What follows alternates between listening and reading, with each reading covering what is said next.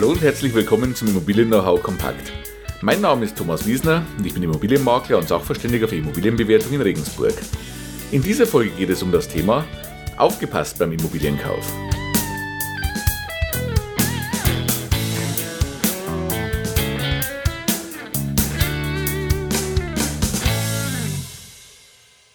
Ja, aufgepasst beim Immobilienkauf. Was sagt uns dieser Titel? Mir geht es heute darum, im Immobilien-Know-how kompakt, Ihnen mal zwei Stolpersteine bei einem Immobilienkauf aufzuzeigen, auf die man achten sollte und die man natürlich tunlichst vermeiden sollte.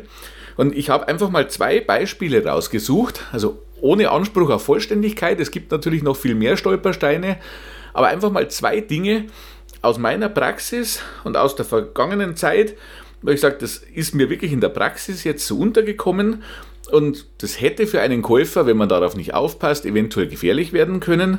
Und diese zwei Dinge und diese zwei Stolpersteine möchte ich Ihnen heute mal aufzeigen, damit Sie da nicht mehr drüber stolpern. Genau das ist ja das Ziel des Immobilien-Know-how Kompakts. Also steigen wir gleich ein ins Beispiel Nummer 1. Mein Tipp. Sehen Sie sich vor einem Kauf wirklich alle relevanten Unterlagen, die zur Immobilie gehören, genau durch.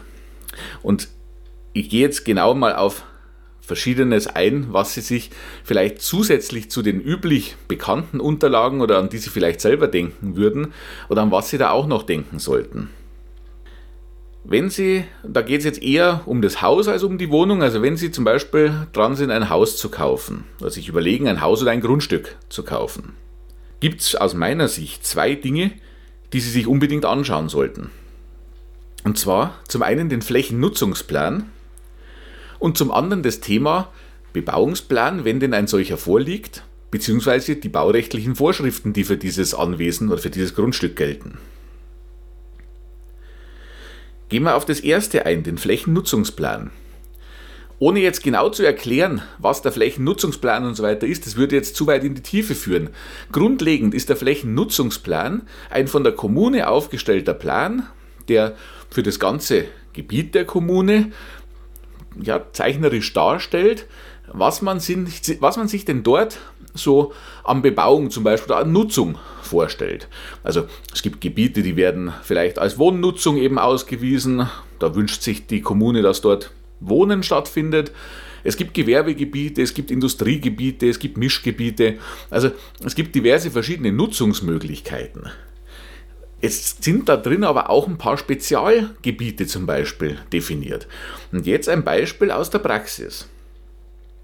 Ein Einfamilienhaus, das schon älteren Baujahres ist, steht heute relativ nahe an einer Bundesautobahn, die dort vorbeiläuft. Jetzt denkt man als Käufer oder als Interessent vielleicht erstmal dran und sagt, ja, okay, Bundesautobahn als Nachbar, das ist laut, das ist vielleicht eine Schadstoffbelastung und man macht sich dazu erstmal seine Gedanken, möchte ich das denn, möchte ich dort denn wohnen? Es kann sich aber eventuell ein ganz anderes Problem stellen, ab jetzt von diesen persönlichen Dingen. Denn es ging hier zum Beispiel um ein Haus, das wie gesagt, das stand schon vorher da, die Autobahn kam danach. Sieht man heute in den Flächennutzungsplan, befindet sich das gesamte Grundstück, um das es hier geht, in einer sogenannten Bauverbotszone. Ja genau, Bauverbotszone. Es gibt nach dem Bundesfernstraßengesetz zum Beispiel Regelungen, dass so und so nah an einer Bundesautobahn nicht gebaut werden darf. Jetzt existierte dieses Gebäude aber schon damals. Also es musste nicht abgebrochen werden. Das Haus steht ja heute noch, ist auch heute noch bewohnt. Nur es ist natürlich für Sie, wenn Sie dieses Objekt jetzt erwerben wollen, ganz, ganz entscheidend, diese Eigenschaft. Denn man muss dann erstmal genau eruieren, was dürfen Sie mit diesem Haus, das Sie dort kaufen, in der Zukunft denn überhaupt machen. Okay, Sie dürfen es weiter bewohnen, das war jetzt auch der Fall. Aber es fängt im Normalfall hier schon an, sobald Sie auch nur größere Umbauten oder Renovierungen vornehmen möchten. Da müssen Sie schon mit der Behörde ins Gericht gehen und schauen, was sie denn dürfen. Was in aller Regel nicht funktionieren wird, ist, dass sie das Gebäude abbrechen und neu bebauen. Und genau das war in diesem Beispiel zum Beispiel das Problem. Das Gebäude war schon ein älteres und jeder potenzielle Käufer oder viele potenzielle Käufer hätten dieses Objekt unter dem Abbruchgedanken gesehen. Das Grundstück war nämlich mit Ausnahme dieses Umstandes, dass die Autobahn sehr nah dran ist, in einer sehr, sehr guten Lage gelegen. Und von daher kämen viele natürlich auf die Idee, naja, dieses alte, vielleicht nicht mehr ja, groß mit Wert bemessene Grundst äh, Gebäude, das wird man abreißen und wird auf diesem doch attraktiven Grundstück ein neues, vielleicht sogar größeres Gebäude bauen können. Und genau dann haben wir natürlich ein Problem. Und wenn Sie jetzt dieses Grundstück erworben haben, dann haben Sie als Käufer das Problem. Also von daher bitte wirklich, wenn solche Sachen im Raume stehen oder man irgendeinen Verdacht hat, lieber einmal zu viel in die Unterlagen schauen als zu wenig. Und wie gesagt, das Thema Flächennutzungsplan kann hier ja ein ganz wichtiges sein, weil es eben auch so Spezialfälle enthält. Also das jetzt mal ein Beispiel aus der Praxis. Übrigens, Flächennutzungsplan können Sie bei vielen Kommunen, also zumindest bei uns in der Gegend, auch im Internet einsehen. Also es ist keine große Recherchearbeit, aber teilweise eine ganz wichtige. Und jetzt ein zweites Beispiel aus der Praxis. Und jetzt geht es eher um das Thema der Eigentumswohnung. Schauen Sie sich hier auch ganz genau die Unterlagen an. Wir hatten ja das Thema WEG schon, wir hatten das Thema Teilungserklärung. Ich habe gesagt, die Teilungserklärung ist was, was Sie unbedingt anschauen müssen. Das Thema Grundbuchauszug ist auch ganz entscheidend. Überspitzt gesagt, müssen Sie, bevor Sie zum Notar gehen, sicher sein, dass Sie auch das kaufen notariell, was Sie dort besichtigt haben. Ja, was meine ich damit? Auch ein Beispiel aus der Praxis. Eine Wohnung hier in Regensburg ist eine größere Eigentumswohnung in einer größeren Wohnanlage. Und wenn Sie jetzt diese Wohnung besichtigen, dann sehen Sie eine schöne große Eigentumswohnung mit mehreren Zimmern, mit Küche, mit zwei Balkonen etc. Und dazu gibt es noch einen Tiefgaragenstellplatz. Wenn man sich jetzt die Unterlagen genau anschaut und das Grundbuch und die Teilungserklärung und die Aufteilungspläne sich zur Hand nimmt, dann werden Sie feststellen, dass das, was Sie hier als eine Wohnung gerade besichtigt haben, eigentlich zwei Wohnungen sind. Hier wurde nämlich mal von einem Eigentümer zwei Wohnungen, die nebeneinander liegen, gekauft und diese wurden dann verbunden mit einer Tür. Die Tür zum Flur von der zweiten Wohnung wurde geschlossen und eine Verbindungstür wurde neu geschaffen. Damit sehen Sie in der Praxis nicht, dass das jemals zwei Wohnungen waren. Das sind heute aber nach wie vor juristisch zwei Eigentumswohnungen. Und jetzt wird es natürlich interessant.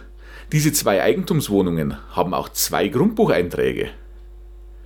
Wenn Sie also jetzt zum Notar gehen und diese Wohnung bzw. diese Wohnungen kaufen möchten, dann müssen Sie auch diese zwei Grundbucheinträge kaufen. Wenn das vergessen wird, weil vielleicht dazwischen auch schon ja, Erbschaften stattgefunden haben und der ursprüngliche Erwerber, der das umgebaut hat, vielleicht gar nicht mehr heute der Verkäufer ist, dann könnte es theoretisch vergessen werden. Und dann haben Sie im Nachgang das Problem, dass Sie für einen Preis XY eventuell, überspitzt gesagt, nur die Hälfte gekauft haben. Der Rest gehört Ihnen dann nicht wirklich. Und Sie haben hier auch ein Problem wenn Sie jetzt sagen, ich gehe ja zum Notar und da wird alles geprüft, was der Notar nicht prüfen kann, ist, was Sie in der Natur gesehen haben, was Sie auch besichtigt haben. Also da müssen Sie sich auch wirklich vorher überzeugen, dass das, was Sie besichtigt haben und das, was auf dem Papier steht, auch übereinstimmt. Und das ist für mich so ein bisschen auch wieder äh, ein Punkt, wo ich darauf eingehen möchte noch, was haben Sie denn als Wohnungskäufer oder als Immobilienkäufer zum Beispiel von einem Makler für einen Vorteil? Äh, da hatte ich auch mal eine Folge drüber, was tut ein Makler für Sie denn eigentlich? Oftmals sieht man als Käufer ja erstmal den Makler als Nachteil, weil ich muss ihn bezahlen und der kostet mich zusätzliches Geld, das ich sonst nicht bezahlen hätte müssen. Wenn man jetzt weiter sieht, das Ganze, das, was ich Ihnen gerade gesagt habe, dieses Thema Unterlagen zu prüfen, zu prüfen, ist denn juristisch das auch alles ordentlich geteilt und gemacht? Ist denn das, was hier zum Verkauf steht, was hier offensichtlich angeboten wird, auch das, was in den Papieren so untergebracht ist? Das ist natürlich auch die Aufgabe eines Maklers. Und wenn Sie hier einen Makler haben, der vernünftig arbeitet, dann wird der sich vorher die Teilungserklärung angeschaut haben, dann wird er vorher sich aktuelle Grundbuchauszüge geholt haben, um zu sehen, dass das auch so ist. Dann wird er auch nicht vergessen, dass die Tiefgarage auch nochmal auf einem separaten äh, Grundbuchblatt steht und sie die auch mitkaufen, weil sonst zahlen sie sie nur mit, aber sie kaufen sie nicht. Also in diesem Fall habe ich mir die Grundbuchauszüge geholt und ich musste mir drei Grundbuchauszüge für dieses Anwesen holen. Nämlich diese zwei Wohnungen auf dem Papier, die in Natur wie eine erscheinen und den Tiefgaragenstellplatz mit dazu. So ist aber sichergestellt, dass Sie später auch alles kaufen und Sie können in diese Unterlagen natürlich auch reinschauen, bevor Sie es kaufen. Also hier auch mal ein bisschen wieder rausgestellt, Sie haben schon auch einen Vorteil, wenn Sie einen vernünftig arbeitenden Makler haben und über den eine Immobilie kaufen. Denn der nimmt Ihnen vorher schon Prüfungsarbeit ab und kann Ihnen vor allem auch Unterlagen zur Verfügung stellen, die, sich, Sie, oder die Sie sich nicht mühsam irgendwo zusammensuchen müssen, weil sie vielleicht bei den Eigentümern auch gar nicht mehr vorliegen. Wie gesagt, man weiß ja nicht, wie oft die Wohnung schon verkauft wurde und, oder vererbt wurde oder verschenkt wurde oder was auch immer und wo dann die Unterlagen geblieben sind. Also der Makler wird sich hier auch Unterlagen besorgen und wird Ihnen die auch zeigen können. Fragen Sie da ruhig auch nach, wenn es irgendwo Zweifel gibt oder wenn Sie nicht ganz sicher sind. Das waren jetzt mal zwei Beispiele aus der Praxis, wo ein Käufer wirklich in eine Falle tappen könnte, wenn er sich nicht unterstützen lässt und vielleicht selber einfach manches nicht erkennt. Also einmal das Thema mit der Bauverbotszone und einmal das Thema mit dieser großen Eigentumswohnung, die eigentlich zwei sind und sie aufpassen müssen, dass sie auch beide kaufen. Ich hoffe, dass ich mit dieser Folge Ihnen ein bisschen ja, einen Mehrwert liefern konnte, Ihnen zeigen konnte, wo denn auch so Risiken liegen und Sie ein bisschen sensibilisieren konnte, um da aufzupassen und um eben, ja, wie es hieß, die Stolpersteine äh, beim Immobilienkauf zu vermeiden und da eben selber nicht drüber zu stolpern und keine Fehler zu machen, sondern ruhigen Gewissens zu kaufen und dann auch Spaß und Freude mit der Immobilie zu haben und nachher keine bösen Überraschungen zu erleben. Ich hoffe, das ist mir ein bisschen gelungen mit dieser Folge des Immobilien Know-how Kompakts. Wenn Ihnen das Ganze was geholfen hat oder wenn es Ihnen gefallen hat, geben Sie mir gerne auch eine positive Bewertung. Das hilft auch anderen wieder, den Podcast zu finden und auch ein paar Infos daraus zu ziehen. Hinterlassen Sie mir gerne einen kurzen Kommentar oder ein Feedback. Stellen Sie mir gerne auch Ihre Fragen, dann können wir im Rahmen des Immobilien Know-hows durchaus auch darauf natürlich eingehen. Ja, und ansonsten Viele weitere Themen rund um die Immobilie und mein Unterstützungsangebot als Immobilienmakler und auch als Sachverständiger für Immobilienbewertung, die finden Sie natürlich im Internet auf meiner Seite immobilienberatung-wiesner.de und auf meiner Facebook-Seite. Die Links dazu gibt es natürlich wie immer in den Show Notes bzw. in der Beschreibung. Ja, in diesem Sinne, bis bald hier im Immobilien-Know-how Kompakt. Ihr Thomas Wiesner.